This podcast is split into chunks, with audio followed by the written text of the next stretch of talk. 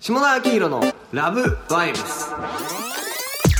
どうもこんにちは、下田明宏です、えーこの時間は後輩の小峰くんと一緒に映画や女の子や街の話をしていくポッドキャストになります。はいちょっとコンセプト変えたみたいになったけ ど、まあまあ一応、一ね。つ加わっただけ一つ加わった感じになってますけど、いや、あの、あれじゃないですか。我々、渋谷に実は住んでるじゃないですか。そうですね渋谷在住、僕そろそろ2年になりまして。僕は1年半ですねですよねはいで、まあ、代官山を渋谷とするならば、もうそろそろ僕5年くらいにいやすごい住んでますね渋谷なるんですけど、まあ、この1年間の渋谷がさ、まあ、いい意味で言うと変化なんです、再開発って言葉使えますけれども、まあ、めちゃめちゃ壊されてってる過程をはいずっと横で見てきまして、まあ、せっかく住んでるからこそ分かる渋谷の変化があるだろうということでちょっと今日はね渋谷をテーマにそうですお話をしたいんですけども、まあまああの一応きゃね事実的な話を言うと2019年、はいはいまあ、新しく東急スクランブルスクエアはいはいして、えーパルコがリニューアル、はいそして渋谷の東急プラザもリニューアルって感じで、2019年末にポンポンポンと新しいのができて、でその前ですね1月くらいからちょうどあの、まあ、前僕が住んでたって言っても皆さんわかんないと思うんですけど代官山とはい渋谷をつなぐ、まあ、僕自分の東京下田ストーリーっていう書いてうるんはい文章で書いたんですけど、いや桜川岡町のあたりですね、はいはいはい渋谷から恵比寿方面代官山方面に向かう、まあえっと、埼京線とか湘南新宿ラインのホームからはい見える場所がもうほぼほぼ通行不能になってあれすごいですよねあそこ一体壊され今さ銀座線かなんかに乗るとさちょっとホーム上じゃはいん。でちょっと見わ見下ろせるんだけど、はいそうするとぐっちゃぐちゃに壊されてるあの辺がやばいですよねああ本当なんかもう景観っていうことをなんか捨てたんですかね渋谷区はねえそこにさ隠すかのようにキャッチコピーで「ネオ渋谷」って書いてあるっていう本当何がネオやねんっていう。ネオって言えばいいと思ってますからねそうそそうういう人たちってでなんかわけわかんないラッパー日本のラッパーとかがなんか「ネオ渋谷」みたいな映像が街中に流れてて やべえなと思ってちょっとやっぱなんかその情緒がない街になってきたなっていそうなんですよのすごくもう東急ジェンシーに仕事もらっててちょっとあんま大きい声で言えないんですけどやっぱ全部東急のせいだなと 思って。確かにな何が普通に生活ベースで言うとやっぱり、うんなんかあそこの、うん渋谷から恵比寿に行くところの,、うんあのそう空中のの道路あるじゃないですか、はいはいはいあそこ自転車で上がるはいいけど、うんう自ん転車で下がれないっていう そうそうそうすごいバグが起きてますよね。あれびっくりしたよ ね誰が何考えてあの設計にしたんだろうあとれ思ってほんとすごいなと思 って自転車用のさスロープみたいなのがさあ上りはあるんだよね恵比寿方面にはあってさあって渋谷警察署側にはあるんだけど 渋谷のさ光栄側に降りようとするとスロープがないってうないんですよなんだこれ一回ママチャリでエレベーターで降りようとした らママチャリがエレベーターに入らず担いで降りるみたいなすごい渋谷区民の健康を気遣ってくれてるんですか ねすごいですよねあのねえあの辺であの辺からさ山下書店もなくなっちゃったじゃんそうなんですよ唯一の渋谷の両親の書店ずっと遅くまでやってた書そうそう店そうそうそうそそしてパルコから書店がなくなり。うねパルコからも書店がなくなりいやー、本当それ。東急プラザの紀ノ国屋もねもちろんねそうあなんのです移よ動しちゃってちょっと恐ろしいことになってます、ね。恐ろしいですよどうどうですかでもその暮らしててなんか感じることあります暮らしてて感じることは、正直本当になんか、まあ、変化みたいなところで言うと、やっぱりないんですよ。なんか最近その109で、はいのセシル・マクビーでしたっけ、はいあのギャルに人気のやつが、もうブランドイメージを刷新したみたいうんな。うんうんそれなんかギャルがもう渋谷からそ絶滅したみたいなあニュースが昨日あたりに出てたんですーえなんかそれをなんかまあ踏まえてもなんうんでもなんか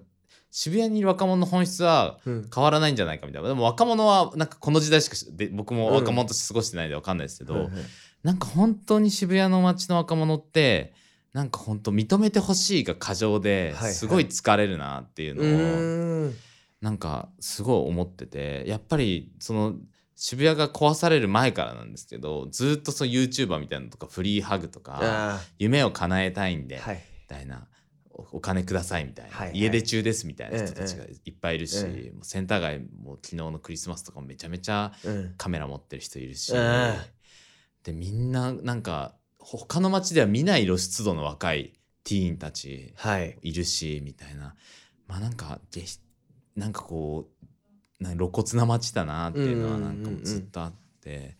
なんかどんどんやっぱりいいるとなんか病んでいきますよね。あー病んでいってたんですけどただなんか壊される前とか僕結構渋谷が好きだったんですよ、はいはいはいやっぱりなんかいい感じのところに点々と書店もあるし、やっぱりなんか見晴らしのいい場所もあるしなんか街がいろんな顔を見せてたけど、うんうんもう今はそれもなんかビルによって阻害されてるから、なんかもう閉塞感がやっぱあるなっていうのはありますけどい渋谷をさ日常にしてる人が減ってる気がするんだよねやそうなんですよね。非日常として来てる人の量が増えてる気がしてそうまあその一番の象徴が外国人の方だったそうし、ですね土日が異常に混んでんだよ最近やばいでですね。やばいよねはいただその代わり平日の夕方とか要はふ20年前俺らが高校生の時だったらめっ一番人が溢れてたはずの時間帯があそうそうそうそうそうそう一概に空いてんだよね。そうですね。あ、うんでもそれは最近感じてて、う僕んその前、そのの路上でこう、スナップとか撮る仕事もしてて、うんうんうんセンター街とかや立ってたんですけど、この1年で、うん多分平日の夕方にいる人の人数は減ってると思います。そうなんだ。感覚値として。何が起きてんのみんなどこ行ってんのどうなんでしょうね。なんか、ただ夜暴れる街になっちゃってるんですよ。うなんん。かそんな感じ。最低じゃねえか。で僕本当に朝とか会社に、まあ、会社が恵比寿なんで 今、はいはい。えっと、こうセンター街を通ってあの通勤してるんですけど、ハイネケンの瓶の可変をいつも踏みながら歩いていくん ですよ。でその横をなんかネズミが走ってっ あてみうたんいな、うんうんうん。もうなんか確かに。高校生みんなネズミに化けたんじゃねえかってくらい。ほんとほ高んと校生ってネズミ増そえてるよんなね感じですよね。まさにそれぐらいの量で増えてますよね。これがネオネオ渋谷かみたいな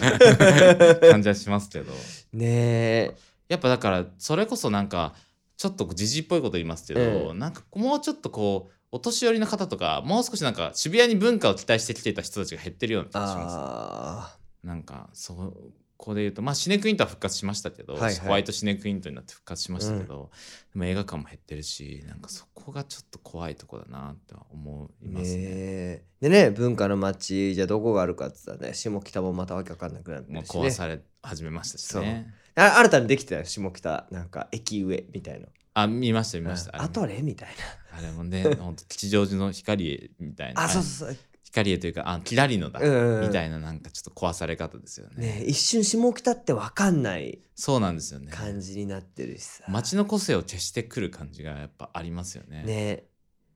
て言い続けてると老害って言われるんだけどねそうですね この話下北のトークショーでしたら老害って言われたいやーでもなんかやっぱでもちょっとうん変えてほしくないとか結構ありましたけどね、うんまだなんかちょっと、うん、まだいいですけどなんかセンター街とかももう、まあ、今やもう壊れてもいい感じになってますけど、ちょっとなんか景観を損ねてほしくないなっていうのはみんな壊していいものとさ壊しちゃいけないもののさ区別つかないのかな原宿駅とか壊す人バカじゃないのと思うんだけどあれも渋谷区の問題ですからね。ねえもう新しいデザインやばかったです、やばいよね国立競技場だってさみんなさザハーン捨ててさ変なデザインにしてさ超寒いらしいのやばいですよねこの間一緒に聞いたらだからもうみんなさは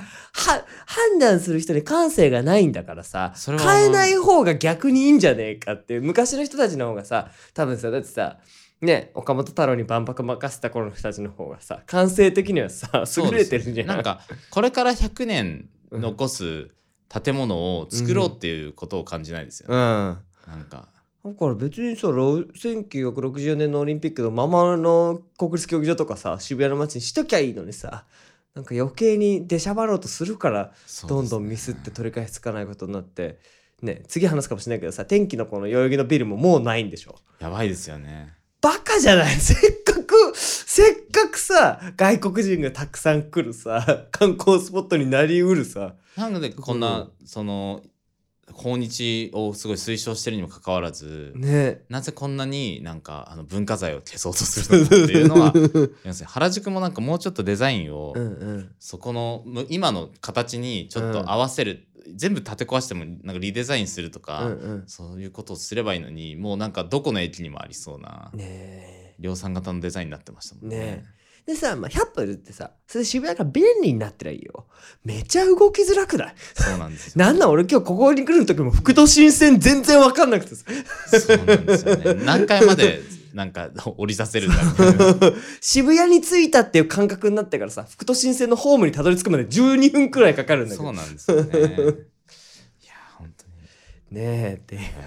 ばいすごい渋谷へのちょっとあの愚痴愚痴がなっち ゃうね。だから、あ、でも丸いモディだけは好きです。丸いもでいいですよね、うんあのデザインあのデザインいいな。で、中にちゃんと本屋もね、文化的な HMV の本屋もある丸し。いモディを僕も好きです、マリー・モディはミスってないと思う。まあ、でもちょっと光栄あたりからミスってると思ってて、まあ、マリー・モディの方が後だけど、だから光栄周辺のね、あの辺が一番嫌なんだよ なんであんな白いのみたい ななんかなんかありますよねね。ねで、銀座線のホームも光栄の中に今度映るらしいから、もうだから年末で今の銀座線ホーム終わりなんだってね。すごいいですねやもういやいやい や、